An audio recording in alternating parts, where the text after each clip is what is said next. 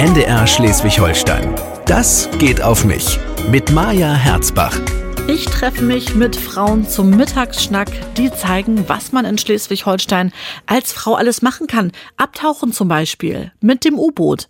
Nana Elas ist 30 Jahre alt und eine von vier weiblichen U-Boot-Fahrerinnen. Bei der Marine U-Boot-Offizierin war sie, das hat sie einige Jahre gemacht und mir erzählt, ja, ob es denn wirklich so ist wie in dem Film Das Boot. Es ist eine offensichtliche Frage, aber trotzdem muss drüber gesprochen werden. Und wieso begibt man sich bitte freiwillig zwei Wochen am Stück mit 30 Mann unter Wasser? Mittlerweile arbeitet sie als Karriereberaterin für die Bundeswehr in Kiel und da haben wir uns auch zu einem Mittagessen getroffen. Wie immer ging es auf mich und zwar in unserer NDR-Kantine in Kiel. Mein Mittag mit Nana Elas. Herzlich willkommen mal wieder in der NDR-Kantine. Rums, da ist die eine Tür schon zu. Vor mir steht schon ein Tablett und links vor mir auch diagonal, natürlich schön auf Corona-Abstand, ist heute Nana Elas. Hallo Nana erstmal. Hallo Maja. Und Nana Elas habe ich natürlich bei uns in die NDR-Kantine eingeladen. Zu was, Nana? Was hast du dir ausgesucht? Ich habe sehr gesunde Vollkornnudeln mit Gemüse. Sie sehen aber weniger gesund aus, weil echt viel Käse drauf ist. Deshalb freue ich mich auch schon da drauf. Du, und die Soße sieht auch ehrlich gesagt mhm. nach Butter aus, oder? Ich glaube schon. Alles Geschmack, genau. Ich habe heute eine schöne Frikadelle mit Wirsing und mit Kartoffeln und freue mich auch drauf. Es ist das rote Gericht. Nana hat das eben schon gesehen, bei uns sind Gerichte ja immer in Farben sortiert. Du bist, glaube ich, bei Gelb. Gelb, immerhin, immerhin. Genau, unsere, unsere Gesundheitsampel. Guten Appetit erstmal, Nana. Danke. Ähm, ich würde natürlich total gerne wissen, was man normalerweise so isst, wenn man in einem U-Boot unterwegs ist. Was sind so klassische Gerichte? Oh, eigentlich tatsächlich nicht groß eingeschränkt. Alles, was du dir normal auch in der Küche vorstellen könntest. Wir sind ja so um die 30, 35 Leute da drauf mit nur einem einzigen Koch. Aha. Je nachdem, was er zur Verfügung gestellt kriegt und wie kreativ das ist, kann das gut ausfallen. Also mein Lieblingsgericht waren immer Königsberger Klopse. Mm, das ist überhaupt mein Lieblingsgericht. Ja, das war immer großartig. Oder Spaghetti Bolognese, mhm. Gyros, alles ganz Gyros. gut denkbar. du, alles, was schön satt macht, aber richtig frische Zutaten kann er ja nicht oft holen. Doch, wir haben, also wir haben einen Kühlraum. Mhm, mit dem okay. kann man ja schon inzwischen ganz gut auskommen. Wie lange seid ihr so am Stück unterwegs gewesen? In der Regel sagt man so zwei bis drei Wochen ist man unterwegs, bis man wieder im Hafen kommt und dann aufstocken kann mit Material. Ihr seid zwei bis drei Wochen ausschließlich unterwegs? So am Stück auf dem Boot quasi. Ja. Und dann geht es in irgendeinen Hafen, das muss dann auch nicht wieder zu Hause sein. Und dann ist man da ein paar Tage, erledigt die Dinge, die zu erledigen sind, zum Beispiel auch Proviant wieder aufnehmen, ja. sich mal erholen, weil man ist ja doch 24-7 in See. Oh ja. Und ähm, dann kommt frisches, frischer Proviant an Bord und dann kann es auch mal wieder Königsberger Klopse geben. Frischen Salat gab es auch mal wieder. Wir hatten auch mal einen Salattag. Ah, okay. Und dann hatte ich einen sehr talentierten Bäcker hier aus Kiel. Also es war ein Koch, der aber auch mal Bäcker gelernt hatte. Der hat immer Schokobrötchen frische gemacht. Also oh, der hat sich aber auch dann sympathisch gemacht für alle. Auf ne? jeden Fall. Man hat halt eine bestimmte Vorstellung von dieser Bootsituation. Es mhm. ist ja nun mal ein U-Boot, deswegen wäre tatsächlich auch meine nächste Frage gewesen, die habe ich bei dir aber schon rausgehört, ob man eigentlich sagt, wir sind im U-Boot oder auf dem Boot? Im. Im. Eben hast du aufgesagt. Im Aufsee habe ich, oder? Im U-Boot ist ja so eine Ortsbeschreibung. Würdest du auch sagen, ne? Im U-Boot. Ich fahre auf einem U-Boot, ist aber beides richtig. Das eine ist ja sozusagen die Tätigkeitsbeschreibung, ne? Man fährt aber man ist, man befindet sich im U-Boot. Mhm. Für die Deutschlehrer, die zuhören. du. Entschuldigung, ich habe zu viel gegessen. Kleinen Moment. mm. Frikadelle ist extrem gut. Mm, die Nudeln auch. Mm. Wie lange warst du U-Boot-Fahrerin? Am Stück. Ich habe schon gesagt, ein paar Jahre hast du es gemacht. Wie lange? Die letzten fünf Jahre, wenn man es so nimmt. Also ich bin aus der Uni gekommen 2014, habe ja über die Bundeswehr studiert und dann Ende der Uni-Zeit musste ich mich entscheiden, habe dann gesagt, ich möchte das versuchen mit den U-Booten. 2014 raus, dann erstmal ein Jahr lang allgemeine Seefahrtslehrgänge mit allen anderen Seefahrern zusammen aus meinem Jahrgang, also auch die, die Fregatten, die großen Überwasserschiffe fahren und so weiter.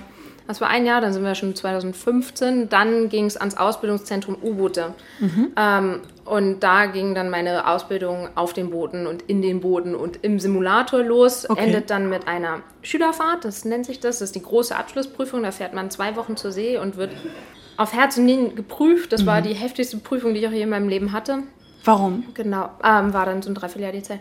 Also zwei Wochen, mhm. extrem wenig Schlaf. Also mhm. die wollen sehen, wie man ob man dieses Boot noch sicher handhaben kann, auch wenn man geistig und körperlich sehr erschöpft ist. Und Ja. ähm, das muss halt immer noch sicher sein, weil auf dem U-Boot hast du nicht die Chance, einen Fehler zweimal zu machen. Das Mhm. ist halt schon ein gefährlicheres Umfeld getaucht. Da muss vieles sitzen. Also zum Beispiel das Handling des Bootes auf Seerohrtiefe, also wenn es knapp unter Wasseroberfläche ist, Okay. etc. Das sind diese Dinge, die da geprüft werden. Ist das die schwierigste Ebene? Ähm, prüfungsmäßig oder vom Fahren? Oder wie Beides? Also das Fahren auf Diese Seerohr- Wasser, genau. Das Fahren auf Seerohrtiefe, also das, wie man sich auch mal so ein U-Boot vorstellt, ne, mit dem Periskop, was Ja. dann so um die Gegend äh, rumschaut, ist schwierig, weil man selbst ja unter Wasser ist Ja. und auch nicht die ganze Zeit das Seerohr ausgefahren hat, aber trotzdem ja so flach unter Wasseroberfläche, dass dann jeder andere überfahren könnte oder anfahren könnte. Ja, Und das wäre ja schlecht. richtig. Und sehr gefährlich. Das möchte man nicht. Das möchte ja. man nicht. Gleichzeitig wollen U-Boot-Fahrer ja nicht entdeckt werden. Das ist ja Sinn und Zweck eines U-Bootes, ist ja Richtig. ungesehen, Richtig. irgendwo zu sein. Das heißt, wir wollen auch nicht so oft dieses Seerohr ausfahren. Mhm. Und deshalb lernt man, wie man mit maximal 10 Sekunden langen Blicken, das kann man sich ausrechnen, Mhm. mathematisch tatsächlich, wie oft man durch die Gegend gucken müsste, um neue Fahrzeuge zu sehen und wie oft man jedes einzelne andere Schiff, was in der Umgebung ist, sozusagen angucken muss, dass es einem nicht gefährlich werden kann, dass man noch Aha. rechtzeitig genug reagieren kann. Das heißt, du musst zum einen das Boot fahren, also bestimmen, wo es hingeht. Ja. Und andererseits musst du das abtimen mit diesen Blicken und immer wieder ausrechnen, wie weit ist das Fahrzeug weg, wann muss ich es wieder anschauen. Also es ist Eckenrechnen mit äh, Fußballspielen zusammen. Schön, dass du so Begriffe, das hatte ich dich auch gefragt, weil ich glaube schon, dass man ein bestimmtes Talent dafür braucht. Ist das, sind das so typische Talente, wo Frauen sagen bei der Bundeswehr, Mensch, das ist was für mich? Oder ist äh, U-Boot was, was Frauen eher selten machen? Noch ist es eher selten, aber insgesamt, Frauen sind in der Bundeswehr, in der, im Truppendienst, im Sanitäts- und Musikdienst schon länger, aber richtig in der Truppe erst seit 2001 ja zugelassen. Also schon, sind jetzt auch schon 19 Jahre. Genau. Aber immerhin. es dauert ja, also es sind ja dann nicht 50 Prozent Frauen auf einmal eingestiegen, sondern im Allgemeinen äh, sind es erst sehr wenige gewesen, inzwischen immer mehr. Ja. Insgesamt haben wir in der Bundeswehr, also Heer, Luftwaffe, Marine und die anderen Bereiche, haben wir 12 Prozent Frauen. Okay. U-Boote war so. Finde ich gar nicht so wenig, ehrlich gesagt, 12 Prozent. Es wird. Ja, genau, es wird, es wird. Es wird, es wird. Man kennt sie auch überall. Bei den U-Booten bin ich sozusagen der dritte Jahrgang, wo eine Frau durchgekommen ist. Also zwei Jahre vor mir war die erste. Ich sag, die Prüfung ist sehr, sehr krass, die Einstiegshürde. Und das hatte vorher dann auch noch keine geschafft. Also 2014 war das die erste, Janine, die hat das gemacht. Danach kamen nochmal zwei und dann kam ich dann schon. Also Und die wüsstest du sprechen- alle beim Namen. Also so einzeln ist es, ne? Ja, wenn du vier sagst. Ja, aber ich kenne, glaube ich, fast alle aktiven U-Boot-Fahrer mit Namen. Wir sind insgesamt nicht viele. Ah, okay. Also es ist jetzt nicht so, dass wir sagen, wir haben 1000 U-Boot-Fahrer aktiv in Deutschland, sondern eher so. Das heißt, du 100, warst 200. dann zwei Wochen alleine mit. Wie viel war das? Was hast du gesagt? Ungefähr 200. Auf der Fahrt waren tatsächlich noch äh, eine andere Kameradin noch mit. Mhm. Genau, also der 200 aktive U-Boot-Fahrer, aber auf dem Boot sind ja um die 30. 30 Mann auf engstem Raum. Ja. Wo findet man da mal kurz seine Ruhe? Gar Weil du das schon sagst, man, es ist ja so super anstrengend, oder? Du musst Ja. doch so fokussiert sein die ganze Zeit. Das ist ja, es geht ja jetzt gar nicht nur um Lagerkoller, sondern du bist ja auch die ganze Zeit, ähm, du musst etwas kontrollieren, du musst dich an die ganzen Sachen halten, weil ihr seid ja permanent unter Wasser. Auch das Ja. ist ja keine easy Situation. Also man ist nicht ganz permanent unter Wasser. Also man kann ein U-Boot ja auch aufgetaucht fahren, aber auch da ist man aussteigen geht dann auch nicht. Man ist halt einfach nur, man fährt über Wasser, es kann getaucht fahren. Ähm, aber nichtsdestotrotz ist man natürlich in dieser Stahlröhre erstmal drin mit den anderen. Zum einen lernt man sich ganz doll zurückzunehmen, weil nur so funktioniert Teamwork. Das ist aber auch auf allen anderen Schiffen eigentlich Ja. so. Ne? Es ist ja wie eine fahrende kleine Insel, auf der man unterwegs ist. U-Boot ist dann natürlich ein bisschen extremer, weil wir einfach noch kleiner sind natürlich. Aber nichtsdestotrotz, ich bin ja auch nicht 24 Stunden wach da drauf, sondern wir schlafen ja alle sechs Stunden in der Regel wieder. Kann auch ein anderer Rhythmus sein, aber normalerweise sechs Stunden Wache. Da bedient man das Boot, benutzt es. Ähm, als Wachoffizier bin ich dafür zuständig, dass es richtig gefahren wurde. Ähm, oder als Techniker kümmert sich um den laufenden technischen Betrieb und die anderen sechs Stunden hat man Freiwache, wo man dann auch wirklich schlafen kann. Und man hat, wie man das auf vielen Schiffen kennt, wirklich eine kleine Koje mit einem Vorhang, den man zuziehen kann. Wie in so einem Nightliner, solchen Bussen zum Beispiel. Genau. Ja. Genau, da liegt dann noch der Schlafsack von dem anderen Menschen drin, mit dem man sich die Koje teilt. Ach, Also ehrlich, warme- auch noch. Oh Gott, nein, das wird immer schlimmer für mich, die Vorstellung. Und dann selbst die Koje teilt man sich. Genau, aber den Schlafsack nicht, da hast Okay, du immerhin, toll, toll.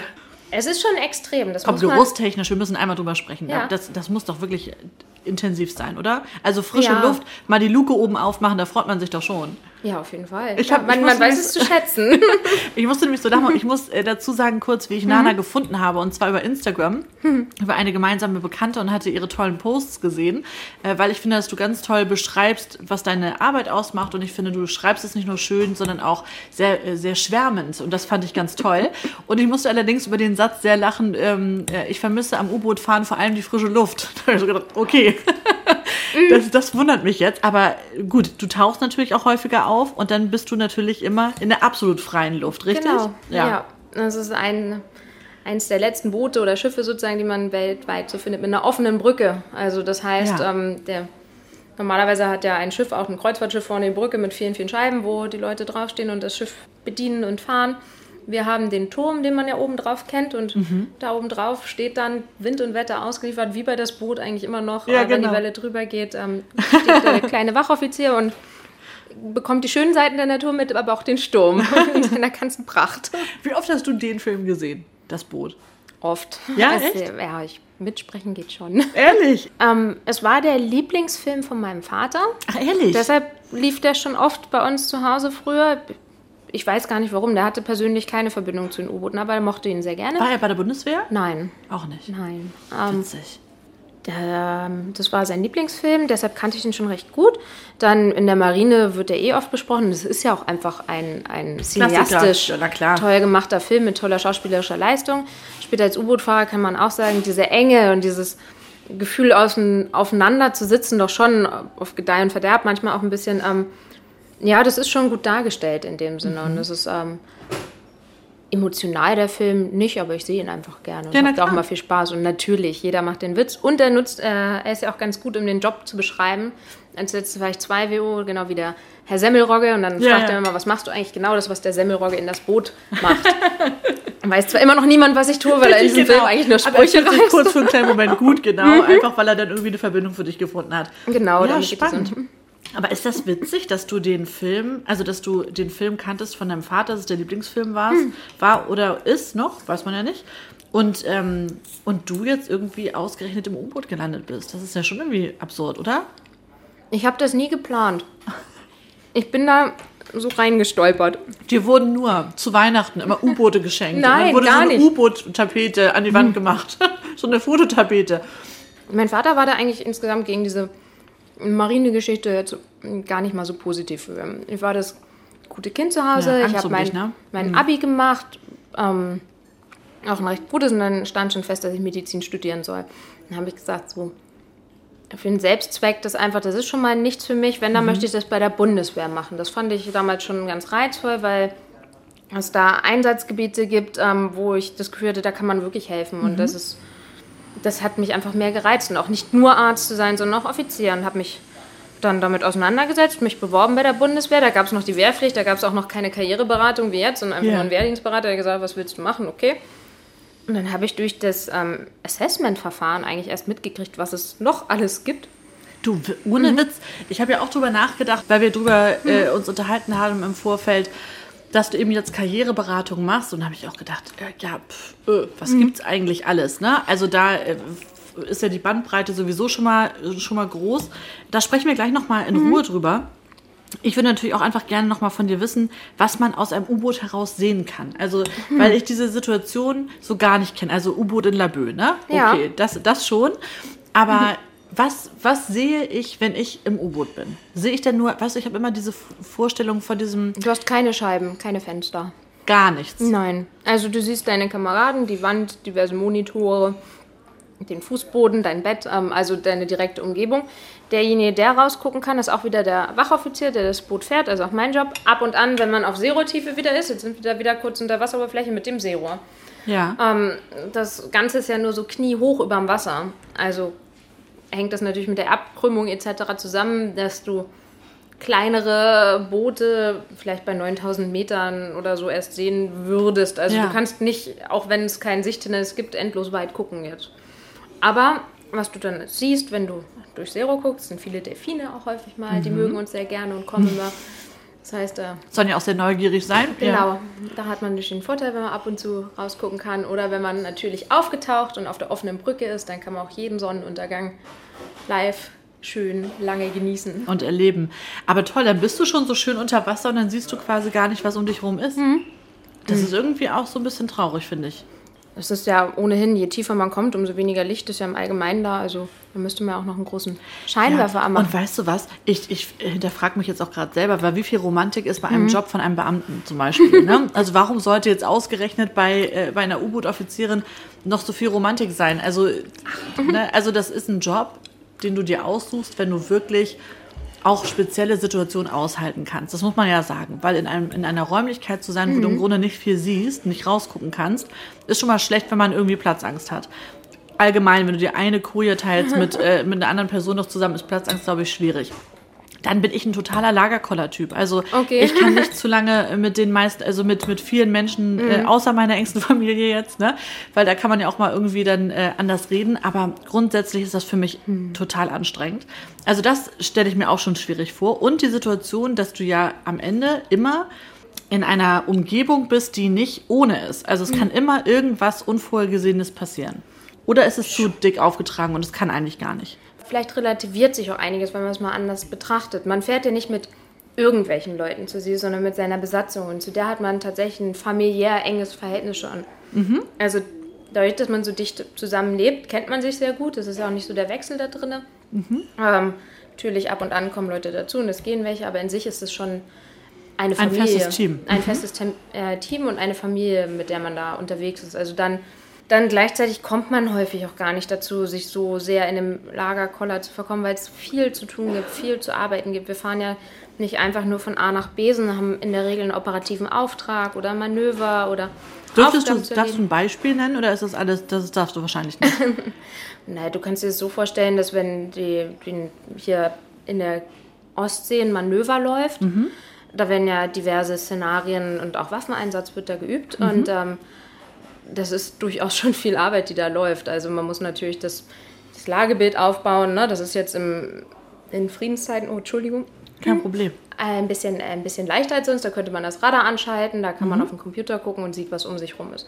Wir üben das natürlich auch, wie das läuft, wenn keiner mehr kooperiert im Umfeld oder wenn man sich nicht so groß zeigen will. Man übt ja auch das Torpedoschießen mit Übungstorpedos, also jetzt nicht mit einem, der explodiert, sondern mit einem, der ein Auswerteteil vorne dran finde es gut, hat dass du das noch sagst. Ja. und den man wiederverwenden kann sogar. Ähm, auch so ein Torpedoschießen übt man, da ist natürlich die ganze Besatzung dann auch wach, das muss vorbereitet werden. Ähm, das Ganze muss natürlich auch ausgewertet werden und festgehalten werden und Berichte müssen geschrieben werden und das Bootfahren an sich, das ist ja auch schon anstrengend. Also du hast so viel Arbeit, da ist gar nicht so viel Zeit, sich das zu überlegen, ob man jetzt noch genervt ist von den anderen oder Zu viel nachzudenken. Ja. Ja. und wahrscheinlich ist es einfach so, dass man genau, jeder weiß, wofür man da ist. Dann hat natürlich, ist man da jetzt nicht so emotional und unterhält sich stundenlang dann über Dinge, die gerade nicht wichtig sind. Ne?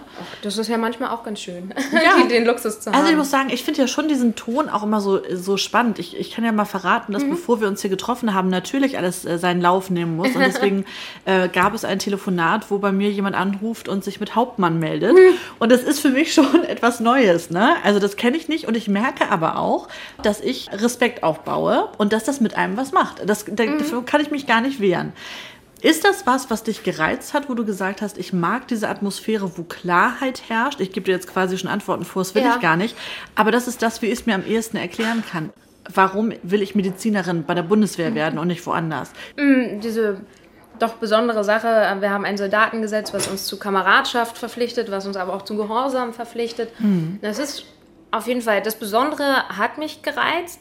Ich selbst mag auch sehr gern diese Zuverlässigkeit, die man Ja. bei uns hat. Also in dem Sinne, wenn jemand sagt, er ist Hauptmann oder sie ist Hauptmann, dann weiß ich genau, das ist der Gehaltscheck, so viel darf sie tun und das darf sie nicht. Also das kann man schon sehr gut einordnen. Das war aber auch der Punkt, weshalb ich vom Sanitätsdienst nachher oder von dem Plan Ärztin zu gehen weggegangen bin. So viele Offiziere, die ich getroffen habe, die Truppendienstoffiziere waren, die so spannende, vielfältige Wege gegangen sind, das wollte ich halt auch. Ähm, als Arzt ist man schon Arzt und Offizier, aber hauptsächlich Arzt und würde da weitergehen. Und mich hat die Vielfalt einfach gereizt. Also, dass es einen Job gibt und es ist halt nicht nur ein Job, es ist ein Dienst. Da unterscheide ich persönlich immer ganz gerne Ja. In dem ich nicht nur unglaublich viel Abwechslung habe, sondern auch noch trotzdem diese Klarheit und diese Struktur drin habe und vieles auch ausprobieren kann. Also ich meine, Mhm. jetzt darf ich einen Podcast einsprechen. Ich Ja. habe viel mit Schülern gerade zu tun, die an der gleichen Stelle standen, wie ich mal stand. Ich durfte U-Boot fahren, ich durfte ein halbes Jahr in den USA studieren, Mhm. ich durfte auf Flugzeugen mitfliegen. Jet nur im Simulator bisher, aber das Ja. ist auch ganz schön. Ähm, ja, Ja, abgefahren. Das klingt auf jeden Fall bunt. Es ist halt wirklich, wenn man Nana so vor sich sieht, äh, muss man sagen, versteht man ein bisschen, warum der Vater so reagiert hat, weil du bist sehr hübsch, ne? Und man findet. Danke. Ja, das äh, kann man ja mal so sagen. Und ich finde, dass du halt einfach so harmlos aussiehst. Und wenn man dann überlegt, wo du aber überall durch musst und womit du klarkommen musst, so, ist das, äh, finde ich, einfach was Ungewöhnliches für eine Frau immer noch. Ich habe nur eine Cousine, die auch selber zur Bundeswehr gegangen ist, auch aus den gleichen Gründen, weil sie ähm, diese klaren Strukturen gerne mochte und so. Und wie gesagt, ich glaube, dass man ein bestimmter Typ sein muss und dass es irgendwie noch, na, wie soll ich das sagen?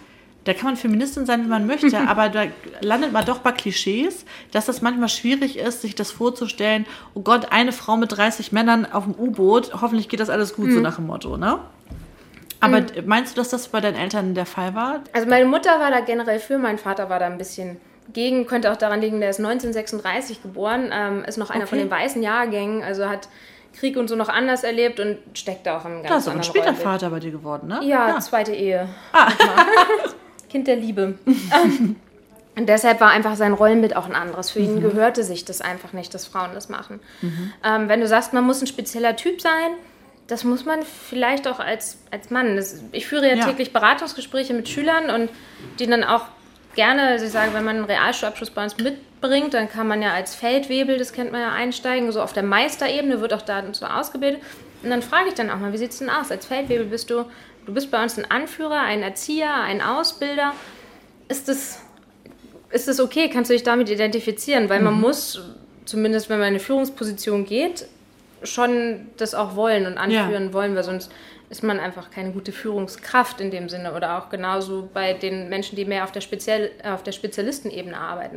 Muss man dann auch sagen, ne? bist du teamfähig, was das angeht. Und insofern sind, ich glaube, dass man sich das eingesteht, dass man diese Type ist. Das ist nur noch nicht so häufig, vielleicht als Frau.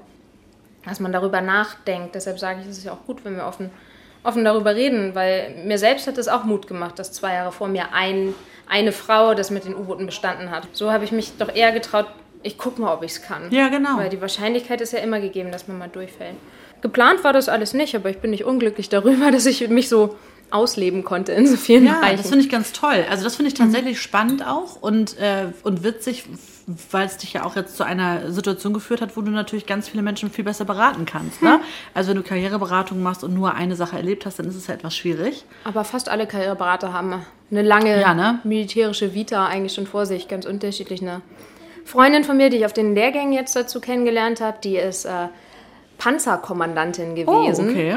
Und ähm, als Sanitäterin, wir haben nämlich auch einen Sanitätspanzer, ne? ein, ein, quasi einen Krankenwagen mit Upgrade, ähm, nenne ich das mal. Auf Ketten. Auf, ja. ja, nicht auf Ketten, der hat schon Räder, aber ist Ah, trotzdem okay. ein gepanzertes Fahrzeug, damit man auch sicher die Menschen rausbekommt. Danach ist sie Medivacs mitgeflogen, also in diesen Flugzeugen, die ähm, verwundete Soldaten zum Beispiel aus dem Einsatzland dann rausfliegen und da intensivmedizinische, Betreu intensivmedizinische Betreuung machen. Mhm. Das hat die vorher gemacht, also auch total spannend, viele Einsätze mitgemacht. Man, bei mir im Büro sitzen zwei Jetzt schlagen Sie mich, wenn Sie es hören, zwei alte Panzergrenadiere, ähm, die auch äh, in der Verwendung viel, viele Einsätze gesehen haben. Einer ist dann später in die Aufklärungsrichtung gegangen. Also es ist schon bunt, aber jeder hat tatsächlich vorher auch lange als, als Soldat seinen Dienst getan. Jetzt sind wir quasi die Schnittstelle zu Ja. den Zivilisten. ja, genau. Zu den Zivilisten ist auch schon so schöne, schöne Betitelung. Diese ganzen Begrifflichkeiten. Gibt es Wir und die anderen. Genau, wir und die anderen. Gibt es eigentlich ein Vokabelheft für euch? Äh, Begriffe, die man, wie man sie lernen kann am Vielleicht wäre das gut. Wir haben ja über 4000 Tätigkeitsbilder und diese großen Überbranchen. Und jede Branche bei uns spricht eine andere Sprache. Also ein U-Boot-Fahrer spricht anders als ähm, mein Freund fliegt Jet. Also und die äh, drücken sich sehr englisch aus. Wir drücken uns sehr deutsch meistens aus. Ähm, weil wir halt auch eher in diesem kleinen, ne, in der Eckernförder Kampfgemeinschaft halt sind dann. Ähm, die Eckernförder Ja, die kleinen. Also es ist halt so eine kleine, kleine Gruppe halt, ne? Und während ein Flieger natürlich viel mehr international unterwegs ist, auch in der Ausbildung in den USA, deshalb ändert sich die Sprache da.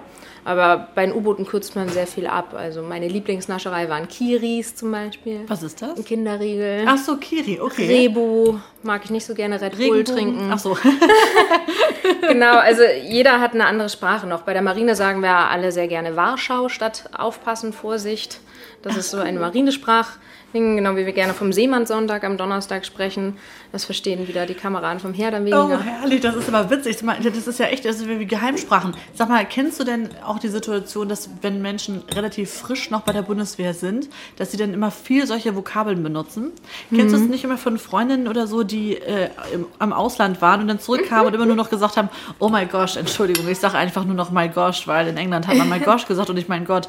Natürlich, man ist ja auch stolz, dass man dazugehört und das ist ja ganz einfach, das so zu zeigen. Und dann passiert es ja auch, ähm, einfach weil man in dieser Sprache drinne steckt und wenn man nur am Anfang oder ich sag, die meisten Bundeswehrsoldaten sind ja Wochenendpendler, wenn er am Wochenende wieder in seine Heimat kommt und in die alte Familie zurück, dann ist es ja auch immer eine Umstellung. Die Wochenendpendler sehen wir sehr viel hier in Kiel. Die dann äh, immer in den, in den Bahnen mitsitzen. Ja. in, in Montur. Oder ich sehe sie dann auch öfter mal, wenn ich irgendwie auf dem Weg nach Hause bin und am Wasser lang fahre hier, dann ähm, stehen sie ganz gerne mal mit so einer, ja, so einer Art Seesack, ne? Äh, vorne und nehmen sich gegenseitig mit. So kleine Park-and-Ride-Stelle ist es anscheinend da vorne direkt vor dem Tor. Ja, die bietet sich ja immer ganz gut an. Schleswig-Holstein bleibt deine Basis oder wirst du jetzt noch überall reisen innerhalb von Deutschland? in Die der nächsten zwei? Jahre auf jeden Fall. Ist das wichtig für dich? Ich finde es sehr schön, aber ich habe ähm, jeder Soldat bei uns unterschrieben und auch tatsächlich jeder zivile Beamte für die bundesweite Versetzbarkeit. Also in dem Sinne weiß ich es zu schätzen, aber ich habe da jetzt auch keinen, keinen festen Anspruch drauf. Es ist wichtig für mich. Ich freue mich darüber, dass es geklappt hat und dass ich hier einen Dienstposten angeboten bekommen habe. Ja. Aber auch für die Ausbildung für diesen, diesen Job jetzt musste ich ja nach Strausberg fahren zum Beispiel und war Wo dann sechs Wochen. Das ist äh, eine Stunde östlich von Berlin. Also schon ziemlich abgelegen, aber Ja, man kommt mit der. S-Bahn noch nach Berlin auch rein. Ähm, und ich habe auch Strausberg entdeckt, dass es eigentlich ganz hübsch sein kann. Ich habe nur gedacht, vielleicht hast du auch ein bisschen bewusst das Wasser gewählt, äh, weil das natürlich irgendwie dich in den Norden hält, ne? Was schätzt du an Schleswig-Holstein? Ich habe Schleswig-Holstein über die Jahre lieben gelernt. Äh, Je mehr ich in der Okay. Bundesrepublik rumgekommen bin über den, über den Job oder auch weltweit, festgestellt, dass es doch wirklich landschaftlich sehr schön ist. Man wird da blind für, wenn man hier immer wohnt, aber es ist traumhaft schön. Ähm, die Schleierregion, Ostholstein, also das ist ja ganz einfach. Ähm, ich habe es zu schätzen gelernt, dass hier im Sommer auch noch Wind ist. Also Ja. gerade wenn es so heiß ist wie dieses Jahr, ist es schon noch angenehm. Ich mag die Menschen, mit dem Schlag komme ich auch klar. Also ich kenne jetzt viele aus den neuen Bundesländern. Ich, äh, meine Schwiegerfamilie kommt aus Bayern, die hört hoffentlich jetzt auch ein bisschen weg. mein Partner lebt derzeit in Rheinland-Pfalz. Okay. Und doch, das gibt da auch kulturelle Unterschiede im Umgang miteinander.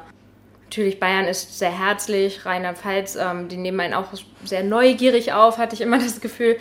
Und hier verstehe ich die Menschen einfach besser und kann sie schneller oder besser einordnen, die Schleswig-Holsteiner. Liegen dir mehr? Ja. Gab es was, wo du sagst, weil du sagst, du hast das Schleswig-Holstein lieben gelernt, was dich total gestört hat früher? Das ist jetzt auch nicht falsch verstehen. Ich komme ja aus Rendsburg gebürtig Ja. und äh, bin auch groß geworden. Ich wollte immer, ich wollte immer raus. Komm zur Bundeswehr, haben sie gesagt, da siehst du Deutsche, dann kommst du raus. Dann bin ich in Eckernförde gelandet in der ersten An ich habe gesagt, das habe ich. Das hättest du auch ohne geschafft. Ich hatte immer schon mehr Fern als Heimweh. Ähm, daher war die Marine auch naheliegend für mich. Und so kam es, dass ich es lieben gelernt habe. Also das liegt gar nicht an Schleswig-Holstein selbst, aber wenn man immer das Gleiche gesehen hat und hier unterwegs war, dann war ich sehr dankbar dafür, dass es dann auch mal an andere Orte ging. Du bist Karriereberaterin, deswegen muss ich dich natürlich ganz plump fragen, was würdest du mir zutrauen? Ich kann dir ja schon mal sagen, dass ich äh, ähm, mein Herz auf der Zunge trage, deswegen ist es natürlich meinungstechnisch immer etwas schwierig, weil ich immer meine, sie sagen zu müssen. Ich bin aber sehr entscheidungsfreudig. Und ich habe sehr große Probleme mit tiefem Wasser. Also, da, also Ja. U-Boot können wir vergessen. Aber hast du irgendwas, wo du sagst, okay, das wäre ein Bereich, an den denkt man gar nicht so, aber das könnte ich mir vorstellen? Aber dann ist natürlich meine erste Frage, wie viel Verantwortung will- willst du zum einen und was bringst du dann an Schulbildung mit? Denn in der Regel kriegt Ja. man ja bei der Bundeswehr auch eine zivilberufliche Ausbildung oder ein Studium. Und wenn man älter als 30 ist, dann muss man das schon mitbringen, damit man das verwerten kann. Du, dann wird es schwierig. Ich habe nur Realschulabschluss. Nein, ich habe nur, ist ja. Ja, oder ausschließlich, ne? das meine ich mit nur. Und äh, bin ja einfach sehr schnell zum Arbeiten gekommen und bin ausgebildete Redakteurin. Also das ist die journalistische Vorbildung. Ja. Und ansonsten, genau, große, lange Berufserfahrung, 20 Jahre Radio. Kommunikativ ist ja nicht schlecht, auch wir haben mehr Pressesprecher. Ansonsten, wenn du Ja. jetzt ganz offen wärst, wäre natürlich meine Frage, was bringt dir Spaß? Bist du gerne draußen? Machst du, bist du im sportlichen Bereich unterwegs? Kannst du dir vorstellen, in die Fliegerei zu gehen? Auch da äh, brauchen wir nicht nur die Piloten, sondern wir brauchen ja auch viele, die im Operationsdienst da drumherum sind. Ganz banal gesagt, der Pilot fliegt das Flugzeug, aber irgendwer muss es ja auch benutzen. Also Fliegen stört mich gar nicht. Ich bin auch äh, schon Fallschirmspringen gewesen und hatte Cool. sehr überlegt, ob ich das nicht als äh, Sport so allgemein mache, weil mir Ja. das äh, großen Spaß gemacht hat. Also Luft ist gar kein Problem. Technisch oder eher mit den Händen arbeiten und draußen sein? Ähm, beides mag ich. Mit Technik kenne ich mich auch gut aus. Was hältst du denn sonst von den Seefernaufklärern? P3C Orion heißen die, sind in Nordholz allerdings, Niedersachsen, Wurster Nordseeküste. Das ist ja noch nicht so weit. Das Ja, geht ja noch. das geht ja noch, ne? Ähm, sind die, dort kann man zum Beispiel als Operateur auf so einem Flugzeug mitfliegen. Das heißt, man bedient das Radar, man macht Fotos, wenn es Schiffe, Boote aufzuklären geht. Die sind zum Beispiel im Einsatz im Horn von Afrika, diese gut. Ja, das da, kannst du, da kannst du wirklich fliegen, bist nicht der Pilot vorne, das wäre ohne Abi jetzt Was bin ich denn? Wie heiße ich dann? wie nennt man das denn richtig? Radarmeister, Eloka-Meister, jetzt musst du mal kurz. Radarmeisterin Maja. Ich finde, das Radarmeisterin Herzbach ist es dann, ne? Ja, Ich finde, das nehmen wir jetzt einfach. Mhm. Ja, ich finde es ganz interessant, was es alles für Bereiche gibt. Wir haben auf jeden Mhm. Fall heute einiges dazugelernt von Nana. Wo geht deine Reise noch hin? Was, auf was hast du noch Lust?